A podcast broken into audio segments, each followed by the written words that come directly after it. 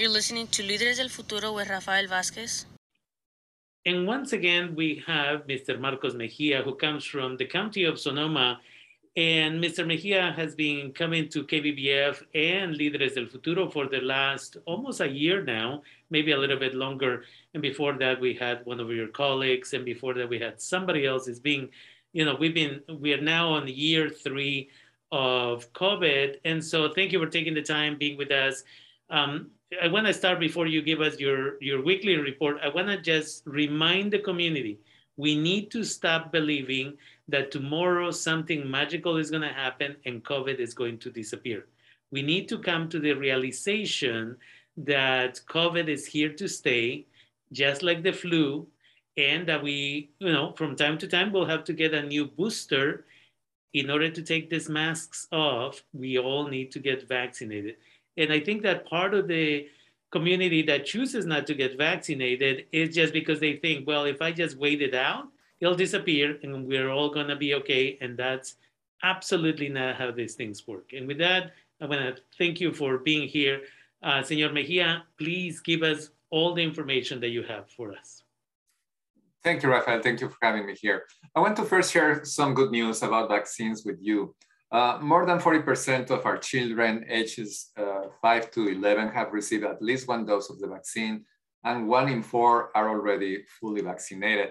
78.2% of the eligible population, five years and older, are fully vaccinated, and another 8.1% have at least one dose.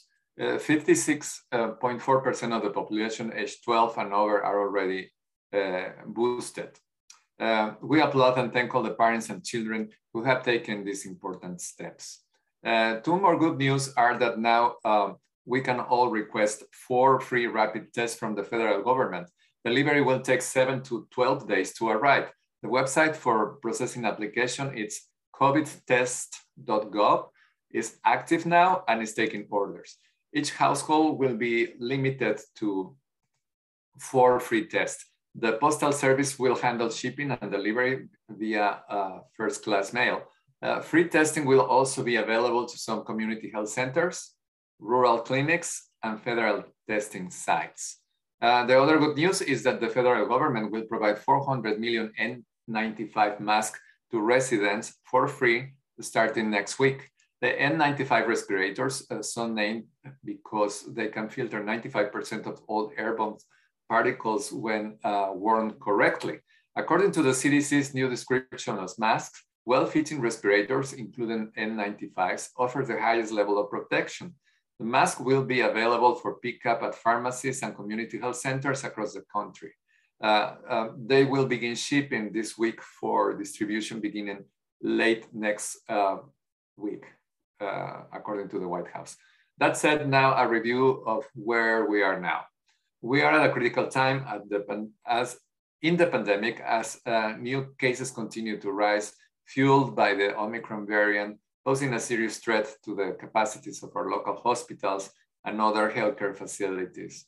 Our new, rate, uh, our new case rates are reaching levels that we have not experienced in the two years of this pandemic. A month ago, we, we uh, averaged 90 new cases per day. We're now averaging over 1,200 50 new cases per day, 1,250 new cases per day.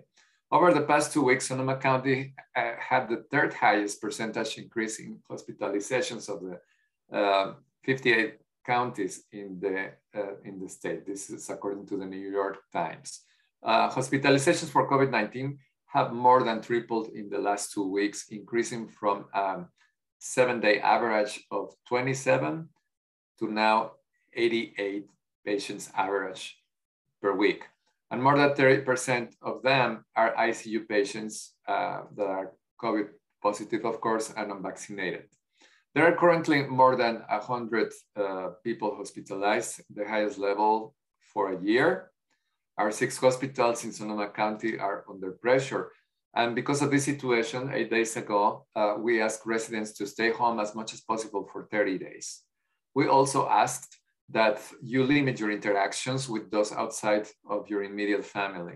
We continue to recommend that we all limit our outings to work or school or the grocery store or the doctor, but nothing else. just to the minimum.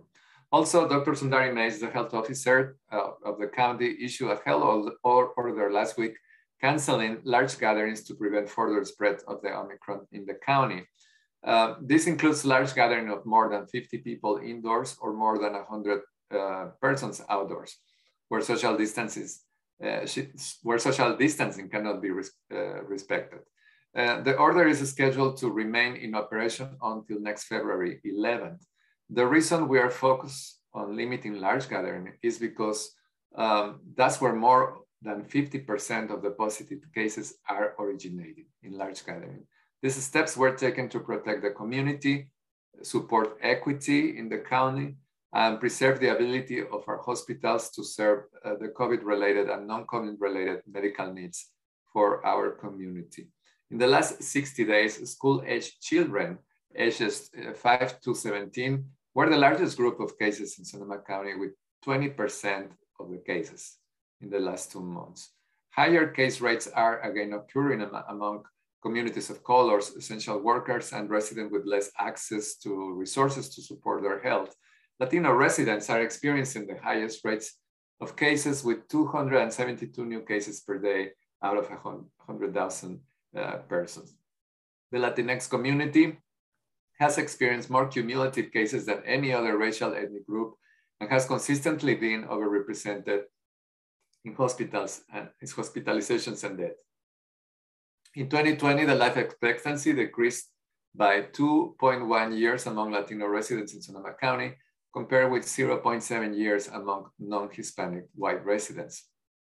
The drug overdose death rate increased by more than 200% among Latino residents compared with 77% increase among non-Hispanic white residents. Latino residents were also the only racial ethnic group to experience significant, significantly higher than expected suicide deaths in 2020 compared with the average of the previous three years. Life expectancy and death analysis for the 2021 are still pending completion of forensic reports. Reducing the spread is essential to uh, mitigating further medical, mental, or economic harm to low-income communities of colors, as it has been through the pandemic. The Omicron variant may be milder than other variants like the Delta, but if you are not vaccinated, you are still 17 times more likely to end up in the hospital if you can catch it. Uh, uh, we ask that you go to SOCO socoemergency.org slash vaccine for more information on the vaccine. And please visit um, SCOE, S-C-O-E dot org slash vaccines to learn more about SCOE's immunization clinics and the reopenings of schools. And that's my report for today, Rafael. Definitely. I want to thank you. And again, uh, the question that we had uh, was in general, uh, what happens if the family has more than four people who live there and the federal government is only sending four um, rapid COVID tests? Uh, what other alternatives will the community have? Right. So for now, uh, from the federal government, it's only uh, four four antigen tests, all free for households. So it doesn't doesn't matter how many persons live in the households. That number can be insufficient completely. So uh, another couple of, of alternatives, I was mentioning in my report that the community centers will have also tests available, but that means that you have to belong uh, to have a medical home at any of these community health. Or for those that already have it and have insurance, they also have uh, the option to be reimbursed for up to eight tests per person that is insured. So that gives another possibilities to, um, to get more tests and the other alternative is to do still those long lines, like you can go to the Roseland Clinic or to the one in Broadnet Park, and and uh, the tests are there are for free, but the, the lines are long. This while supplies don't don't increase. We we are expecting that that um, may lessen a little bit along the end of this month and probably through February. But um, tests are going to continue in demand as uh, we have all this ordinance also in, in place uh, for workers to, to be tested not only once, but twice per week. So imagine the, the volume of tests. So in, in the meantime, while we have these uh, enormous numbers of, of Omicron, uh, my suggestion is that we stay at home. That's the best way that we can prevent an infection. Um, uh, there's a lot of talk out there that, well, this is your chance to gain natural, infect, uh, natural immunity if you catch the infection with Omicron. But uh, you know what? That's gambling really serious with, with your own health. Uh, we hear more and more cases. Now it's over the 10% of long COVID cases uh, in, in, you know, in, in general. Imagine that almost 10% of people infected with COVID gets the long-term COVID symptoms. Yeah.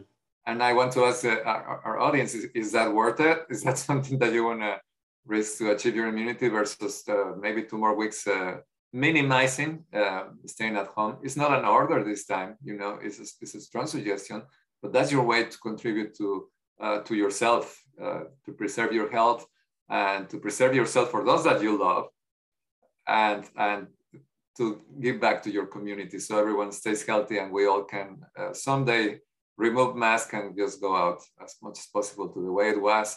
It's true that mental health is, is, is a big issue and it will continue to increase because it's been two years of this.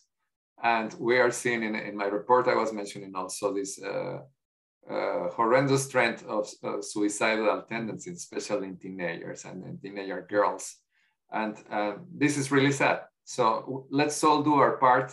Let's take care of ourselves and that way we, we can preserve our family and preserve our, our society going and moving forward. Definitely. So in the Latinx community, we need to be more honest. We need to talk about our mental health. We need to check in with our children. There are children that are spending six, seven hours after school just in the rooms. We don't know if they are uh, self-medicating through marijuana or other drugs, um, or they're just simply sleeping for hours and hours, which is completely unhealthy. So hopefully I know I will be able to do another segment later today in Spanish about mental health. Um, but if we have time, we'll also do the same segment in English. With that, I know you have to go and I have another interview. So I want to thank you for always taking the time, dedicating the time, getting the information to our community. And I look forward to our next conversation. Thank you. I'll be here next week. Thank you.